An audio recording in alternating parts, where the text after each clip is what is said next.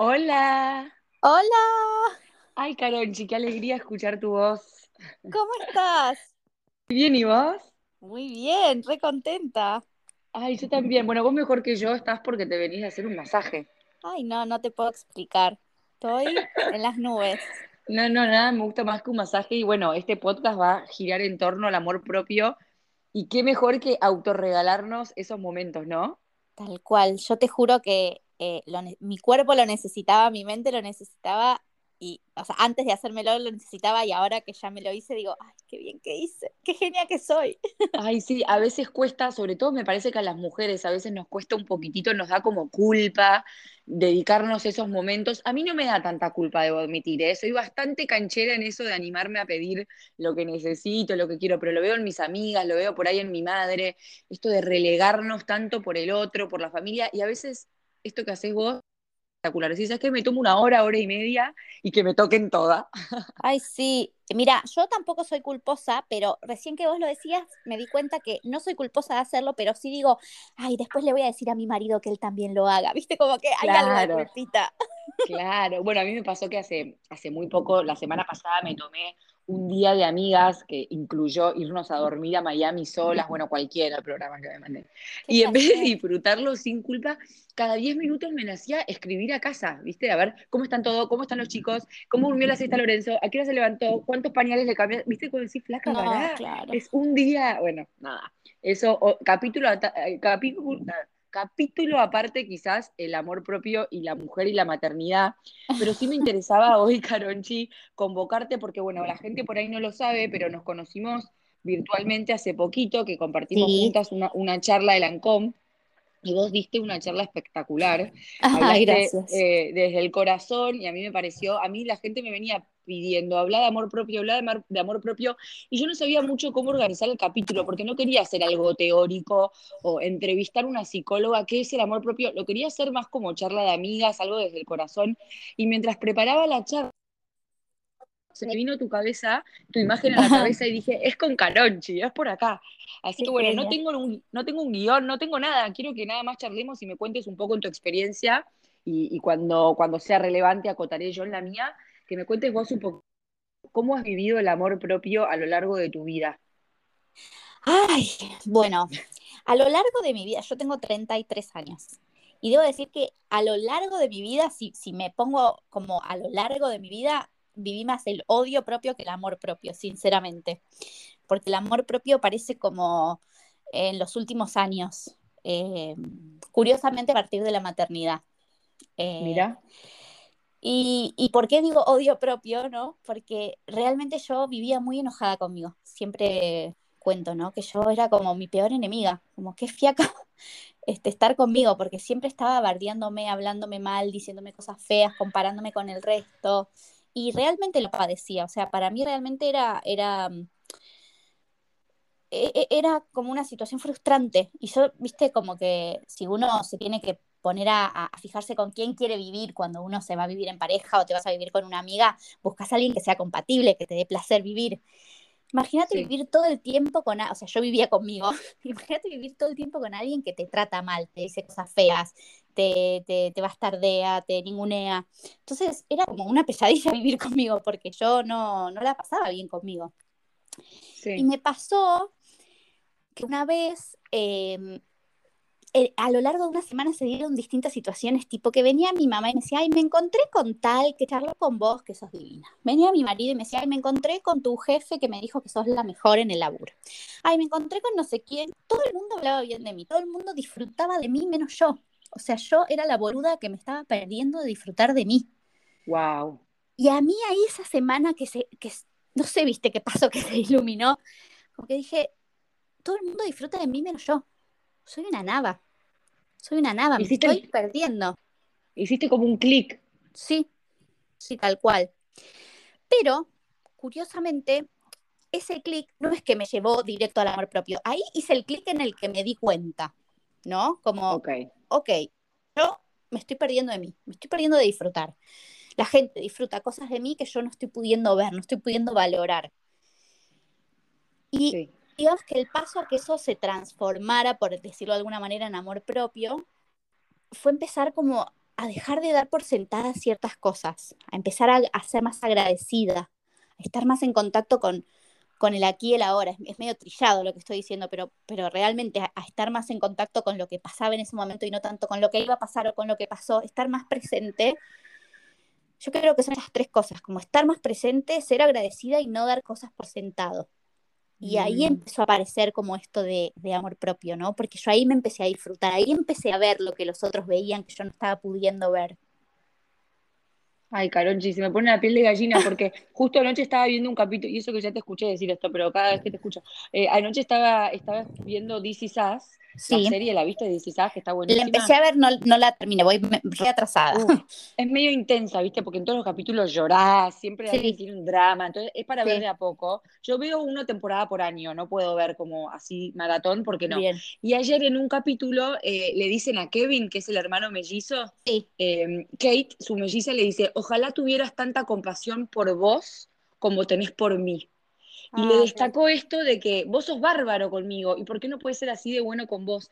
Y mientras te escuchaba hablar pensaba que a todos nos pasa un poco, creo, ¿no? Este desdoblamiento de que con el otro por ahí soy una amiga buenísima, paciente, le veo las cosas buenas, le encuentro, eh, como vos decías la charla, ¿te acordás que vos dijiste que tu superpoder era que podías ver el, la virtud en el otro? Y yo me sentí muy identificada, porque a mí alguna vez me han dicho, che, ¿no será falsa que todo el tiempo estás ponderando? Y le digo, no, a mí genuinamente me sale ver la virtud.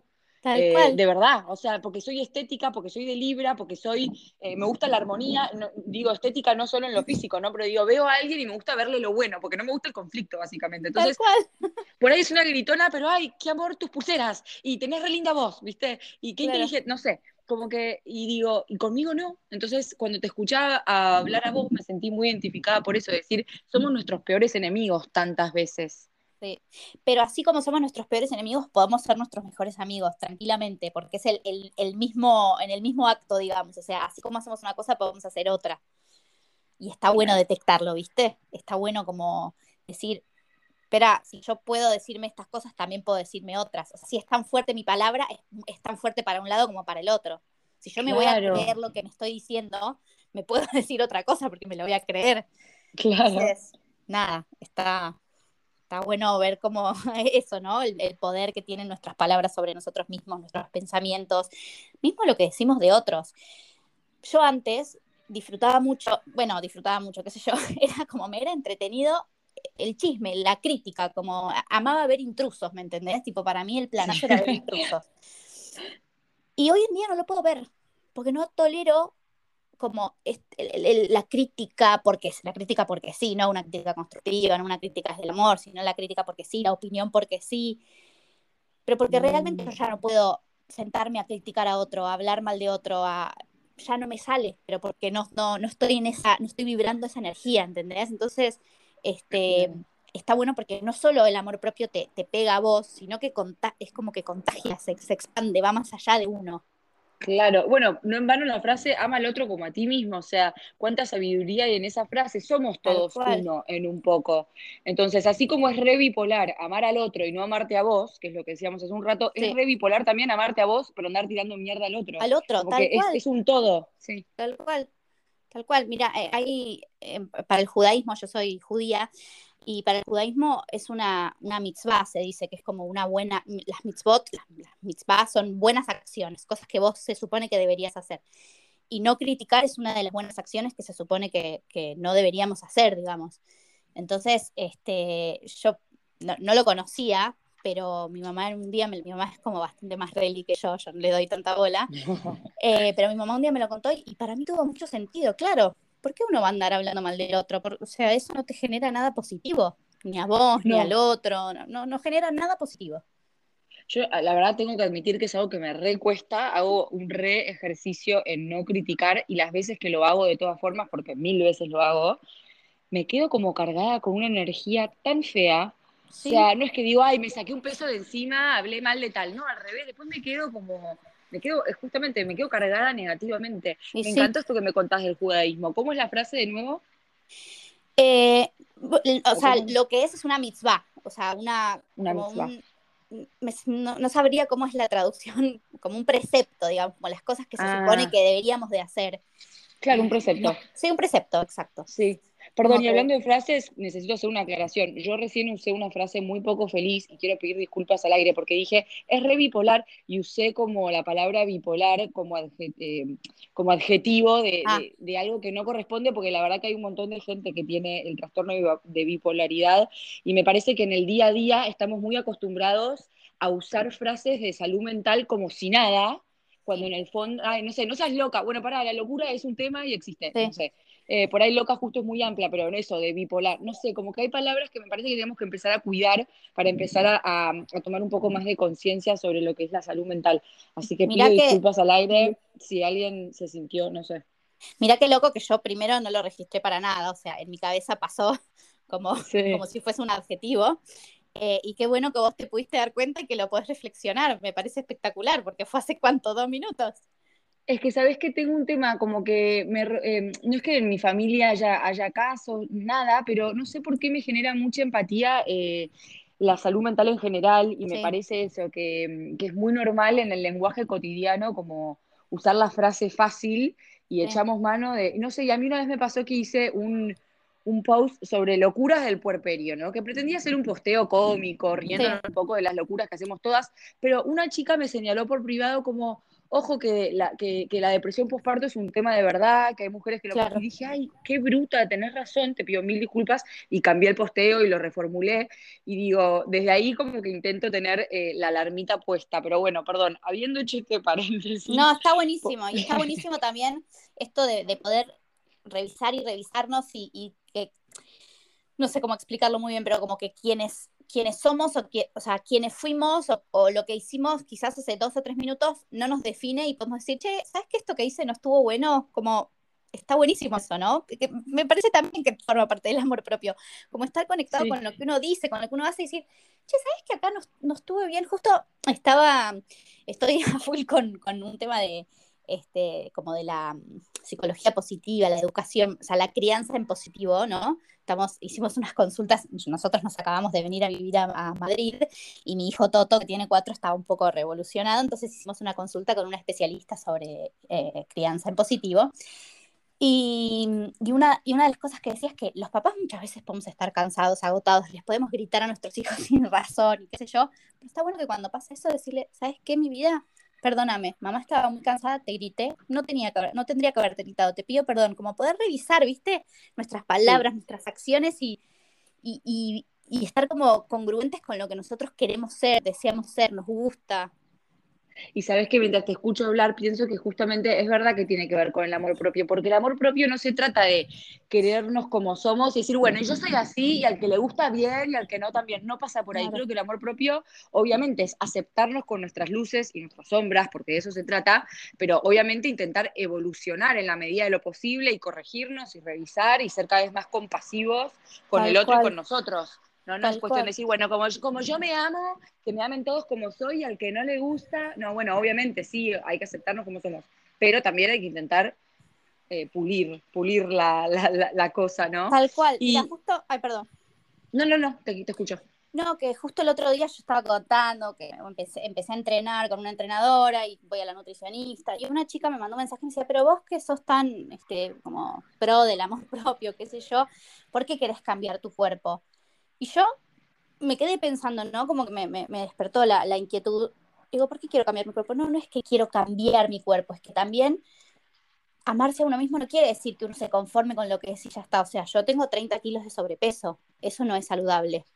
Eh, claro. Ronco, mi marido me odia a la noche, se levanta puteándome toda la mañana porque ronco. Eso es el sobrepeso, porque yo no, antes de los 30 ah, kilos no roncaba. No sabía, sí. mira vos. Sí. Mirá. Entonces, bueno, puede ser por un montón de cosas, ¿no? Digo, lo mío supuestamente sí. no me hice un estudio del sueño, tendría que hacerlo, pero se supone ah. que una de las razones podría llegar a ser el sobrepeso, porque antes no roncaba. Eh, entonces, digo, yo me recontramo así. No quiere decir que no quiera estar mejor, ser mejor persona, claro. evolucionar, hacer deporte, estar saludable, mostrarle a mi hijo cómo está bueno comer y no mostrarle cómo no está bueno comer. O sea, amarse uno mismo no quiere decir quedarse en esa posición y, ah, listo, me amo, entonces soy perfecto, entonces que, viste, no, está bueno como No, ni Eh, hablar, eso es como soberbia, o sea, hay un, creo que hay tan, eh, es- a veces es delgada la línea entre el amor propio y el narcisismo o la soberbia o el orgullo, pero creo que, que todos entendemos un poco a qué va el amor sano, ¿no? A uno claro, mismo. Eh, bueno, vos citaste el judaísmo, yo te cito a San Agustín, sí, que tenía una frase que para mí completa que dice, ama y haz lo que quieras.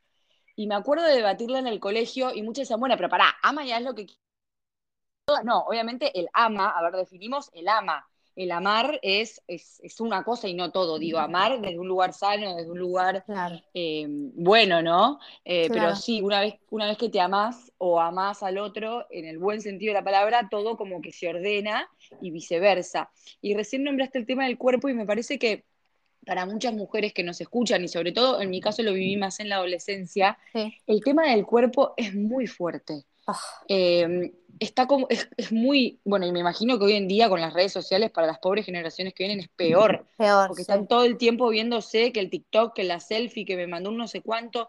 A mí personalmente debo admitir que el tema del cuerpo es algo que siempre me, me, me costó un montón y, y qué loco, ¿no? Porque bueno, yo, yo veo que en el hombre no es tan así, ellos aceptan un poco más, se ríen un poco más, las mujeres nos damos con un palo a nosotras y a la otra. Mal. sé, a mí hace poco una amiga me dijo, una amiga entre comillas quizás, estás muy flaca, se te fue el, cu- se te fue el culo.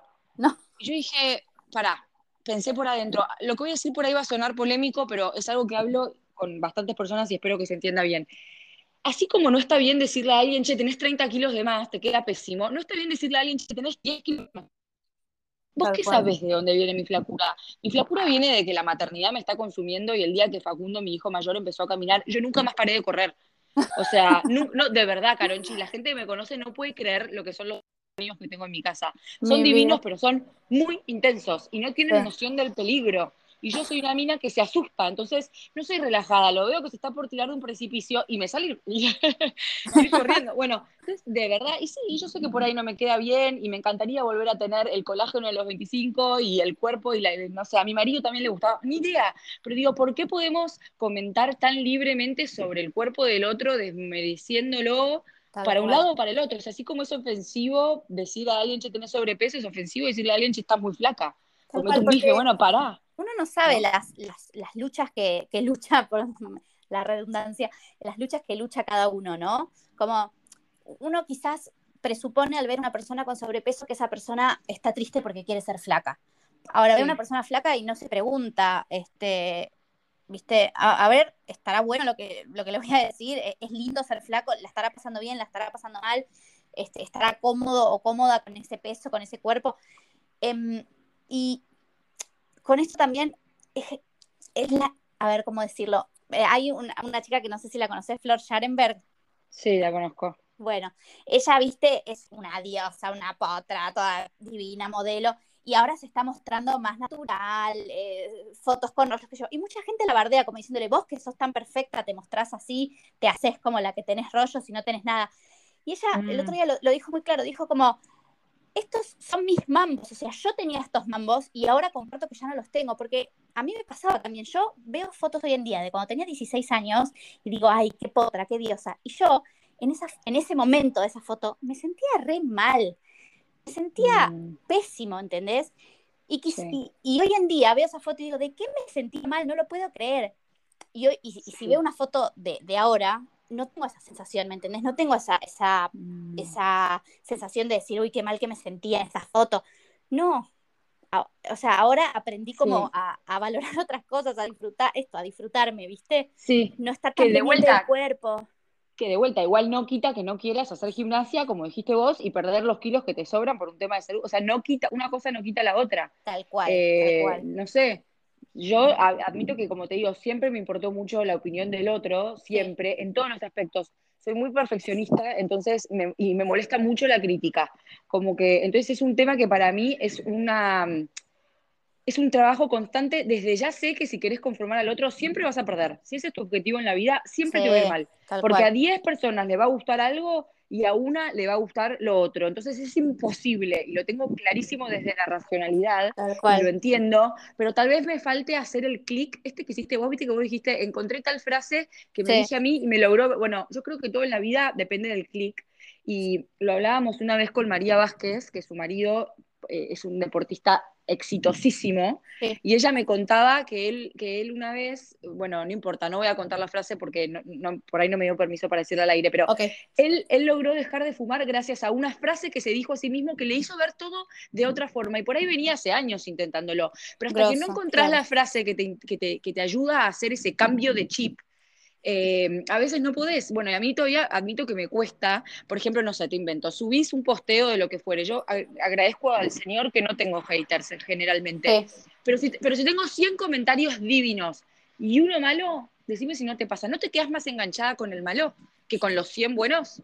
Mira, me pasa, pero ahí trato de hacer este, el siguiente ejercicio como en general, de no creerme ni los 100 buenos ni el malo. O sea, como claro no quedarme enganchada ni al, ni al malo ni a los 100 buenos. O sea, no creerme que soy la más linda, la mejor, la más espectacular, ni la che gorda dejar los postres, ¿me entendés? Que a mí me pasa, soy un posteo, otro día subí un posteo que estaba re contenta porque tenía un vestido celeste divino nuevo y tenía... Ay, te vi.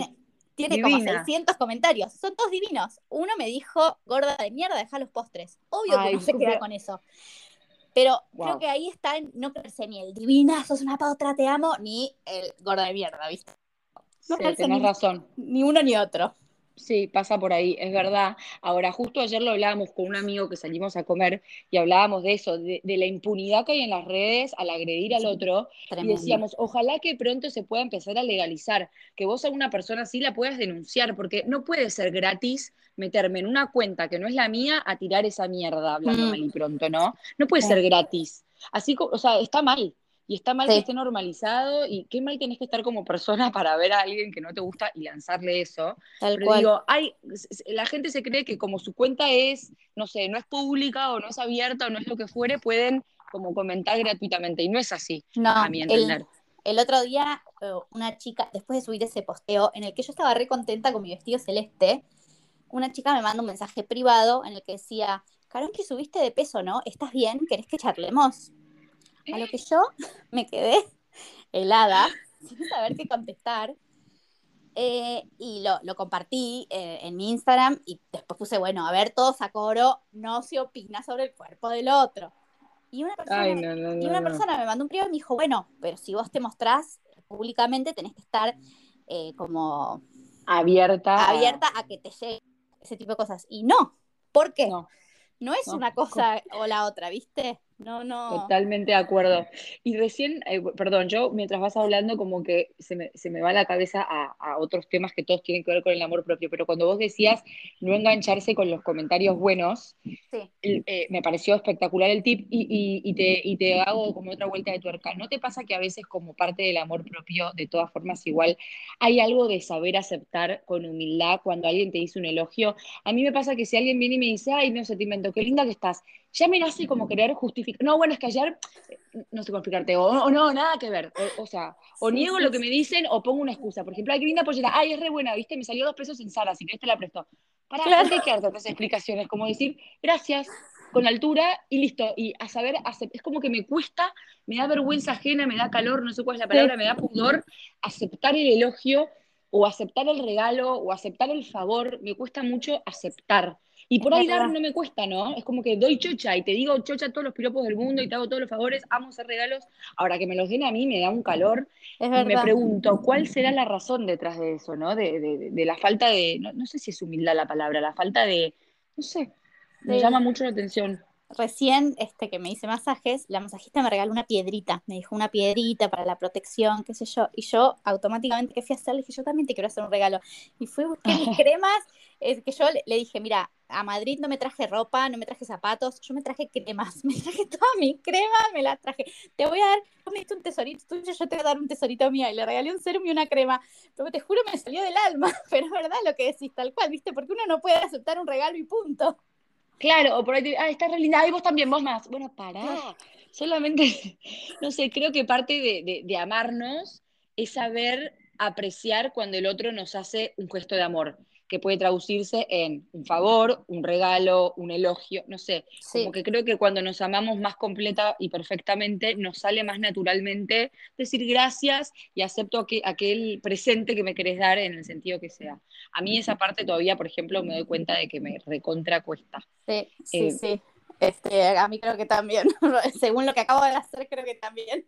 Y lo mismo, y lo mismo un poco al revés, o sea, y ahora hablo de los límites con el otro, o sea, parte del amor propio, me parece, debe tener que ver con saber poner límites sanadores, como lo llama una amiga. No sé, te invento, a esa cuñada que por ahí se desubicó cuando te dijo tal comentario en la mesa, a esa, no quiero poner eh, nombres de personas porque no es que a mí me haya pasado con una cuñada, pero viste que escuchás muchos cuentos de, no sé, la suegra que se le mete en la casa y se mete en todos los conflictos con el marido, digo, creo que una persona que se ama sí misma puede desde un lugar muy alto y noble decir, che, para, hasta acá. Y a mí a veces eso me cuesta también, como que en general por ahí viene alguien, como esta chica que me dijo, estás re flaca, se te fue el culo. Yo en un momento la debería haber puesto en el lugar, le debería haber dicho algo como, mira, tu comentario no me parece muy agradable, no sabes qué estoy pasando yo en este momento, y quién te, quién te crees que sos vos para opinar de mi culo, no, o sea, ni idea, fíjate en el tuyo. En el momento me nació al revés, como decirle, ay, sí, y quedarme callada. Después me quedo como maquinando, ¿no? Te quedas mal, ¿viste? Sí. Sí, me cuesta como en el momento alzar la voz y poner el límite que me protege. Bueno, a mí me sirvió mucho empezar a decir que no en el laburo. Yo es como que mm. ahí hice un clic muy grande. Em, cuando yo empecé con Instagram y qué sé yo, todos los que decían, ay, te quiero regalar esto, dale, bueno, sí, así te ayudo, ay, te quiero, sí, bueno, dale, te ayudo.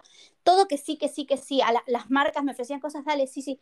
Hasta que empecé a decir que no, o sea, las cosas que me interesaban, obviamente decía que sí, pero las cosas que no, no me interesaban, no daban al lugar, ¿eh? no. Y no sabes cómo cómo dio un salto, mi, sobre todo con, las marcas, ¿no? Empezar a decir, mira, no, gratis, no, este es mi presupuesto. Bueno, desde ahí empecé a ganar plata, o sea, desde ahí me empezó a ir bien en Instagram, porque empecé a decir que no, es un gran ejemplo lo que estás poniendo, porque es verdad, y sobre todo en el Instagram, que a veces uno desvaloriza su propio trabajo. Entonces yo por ahí pienso, ay, ¿qué me cuesta subirle una story a esta emprendedora que la está remando y me pide un favor? Y después te convertís en un catálogo o en una marca de, no sé, el aviso de clasificados y te subo todo tipo de historia y a la gente le deja de interesar tu contenido. Entonces digo, aparte de cuidarse, tal cual decís vos, y de respetarse, es cuidar lo propio, ¿no? El trabajo, porque cuidar a los hijos nos sale más fácil, nos sale creo que la hiena o la de te sale. Eso me sale más fácil. A mí cuidar al marido por ahí también, viste, a vos por ahí también. No sé, ahí me sale más fácil. Ahora, cuidar lo mío, mi trabajo, mi tiempo, Tal cual. No sé, mil veces me vi en pernos que digo, ¿en qué momento me engancharon a mí para venir manejando al centro? Digo, bueno, tengo que aprender a cuidarme y decir que no.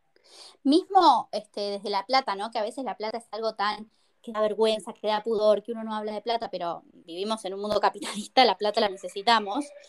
Y, y empezar a valorar el trabajo de uno, el tiempo de uno, decir, mira, esto que yo hago es un trabajo, vale tanto. ¿Lo querés? Y aparte, cuanto, como decís vos, cuanto más te respetas vos, más te respetan los demás. Yo lo, aprendí con una amiga del laburo, que ella no tenía ningún pudor en sentar a nuestros jefes y decirles, che, miren, me corresponde un aumento de sueldo por esto, esto y esto. Y siempre se lo daban, y no es que se lo daban y decían, uy, está pesada, al revés, era como que ella se valoraba con, mucho, con mucha justicia a sí misma y a lo, que ella era capaz, y entonces los demás la respetaban más, no menos, a ella hacerse valer. y eso a mí me, abrió los ojos, porque yo siempre, bueno, si querés no me pagues, ¿viste? si querés trabajo gratis. no sé, cualquiera, estaba en cualquiera. Tal cual, no, es así, es así. Este, es así. Y, y, está bueno también como, creo que tiene que ver con el amor propio, de, de, decir, lo que yo hago vale, lo que yo hago cuenta, importa. Entonces, eh, está bueno, ¿viste? Es, parte de respetarse, de amarse. Sí, sí. Bueno, como te ven, te tratan, dice la chiqui, ¿no? Esa es una buena... Esa es una buena frase y, y sabes que no quiero dejar de terminar de hablar hoy sin recomendarles, justo a raíz de que sabía que iba a hablar con vos, hace unos días empecé a leer un libro que se llama El fin del auto-odio Mira. Que, que, es un libro de Virginia Gawel, que es una psicóloga grosa, y es todo sobre amor propio, pero ella es muy profunda, cita eh, a muchos pensadores del budismo, del judaísmo, del cristianismo. En la mitad te intercala un poema que escribió ella sobre el tema. Es una mujer muy iluminada, la recomiendo, yo la cito todo el tiempo, todo el tiempo, porque todo lo que ella escribe, publica, da para pensar. Y este libro en particular tiene como frases muy geniales y reflexiones que, profundizan todos estos temas, ¿no? Así que no quería dejar de, de, recomendarlo. Por ejemplo, una de las ideas que ella tiene es que la palabra autoestima, que es la que está más de moda, es una palabra bastante tibia, porque por ejemplo que tu marido viene y te dice, imagínate si tu marido viene y te dice, yo te estimo mucho, Caronchi, vas a decir, me, estimás, ¿Qué, pe ¿qué pedorres? O sea, decime algo más. Entonces me dice, ¿por qué hablamos de nosotros con de la autoestima en vez del autoamor. Si pongamos de moda palabras como autoamor, autoamistad, autocompasión, son palabras que están tan en desuso que hasta te suenan mal gramáticamente. Pensás, che, estará bien dicho autocompasión, viste, decís, es raro, esto me choca. Pero no, pongámoslas de moda, nos invita ella, porque la palabra es tan importante para visibilizar los conceptos. Y si, si, nosotros no hablamos de autoamor, es por algo, es porque no está tan de moda en nuestra cultura el autoamor. Está buenísimo. Es como que y toda la vida se nos enseñó que está mal, ¿no? Hablar bien de nosotros y decirlo en voz alta aún peor. Es como que, no sé, si eras chiquita y decías, ay, me encanta cómo me salió este dibujo. Todas te criticaban, viste que agrandada, que dijo que le encantó ese dibujo y que dijo que. Y, de nuevo, y es verdad que a veces hay líneas delgadas entre el narcisismo, la vanagloria, la vanidad, pero yo creo que todos entendemos de nuevo a qué vamos y, creo que está bueno aprender que se puede hablar bien de nosotros y no por eso ser petulantes, arrogantes, soberbios. Tal cual. Em, qué sé yo, ella dice que hay una palabra que viene del sánscrito que es maitri, que se traduce como compasión, ¿no? Pero no compasión en cuanto lástima, sino compasión en el sentido de tener esta mirada incondicional hacia el otro, esta mirada que, le ve lo bueno, esta mirada que, lo, que quiere ayudar al otro, y dice, bueno, apliquemos este maitri a nosotros mismos también, ¿no? Claro. Que seamos auto, autocompasivos, autoamigos. Eh, Me encantó. Está bueno. ¿Cómo se llama el libro?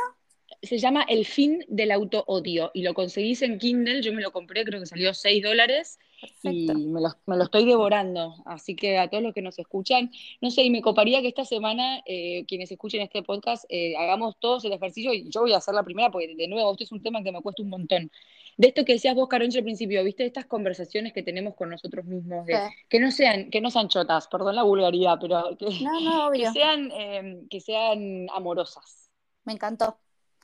Sí, y no criticar. Esos dos, esos dos van a ser mi, esas dos van a ser mis metas. Objetivo de la semana. sí. No criticar ni al otro ni a mí. O sea, que, mis palabras que mis palabras sean amorosas. Bueno. Me encantó. ¿Y tu objetivo de la semana cuál va a ser, Caronchi? Contanos. ¡Ay! ¡Qué difícil! Eh, mira, eh, me quedé pensando en esto que decías de, aceptar los elogios, aceptar los regalos, que yo me di cuenta que no lo acabo de hacer, entonces le voy a prestar atención a eso, a ver cómo acepto yo los elogios, las palabras lindas, cómo mm. voy a prestar atención a eso. Bueno, me encanta. Y no sé si hay algo más que quieras compartir respecto a este tema con los oyentes. Ay, no, no sé. Y si no, no, si no, ya nos diste un montón de sabiduría. Eh, fuiste muy sos muy amorosa, así que gracias. Bueno, ahora vamos, a, vamos a empezar a practicar. Gracias, Caronchi, por tu tiempo valioso, por compartir tu mirada respecto de estos temas. Fue un placer hablar con vos. ¿Y qué me vas a contestar? Muchas gracias, estuvo buenísimo. Listo, punto. Viste que si uno empieza, no, de nada, gracias a vos que me llamaste, mi, tiempo no es nada, eh, o no tengo nada importante que decir en verdad, pero bueno, igual gracias a vos. Decís, querete un poco. Ah, me encantó. Bueno, nena, te mando un abrazo y, y, suerte por España. Gracias, nos hablamos. Un besito. Chao, chao.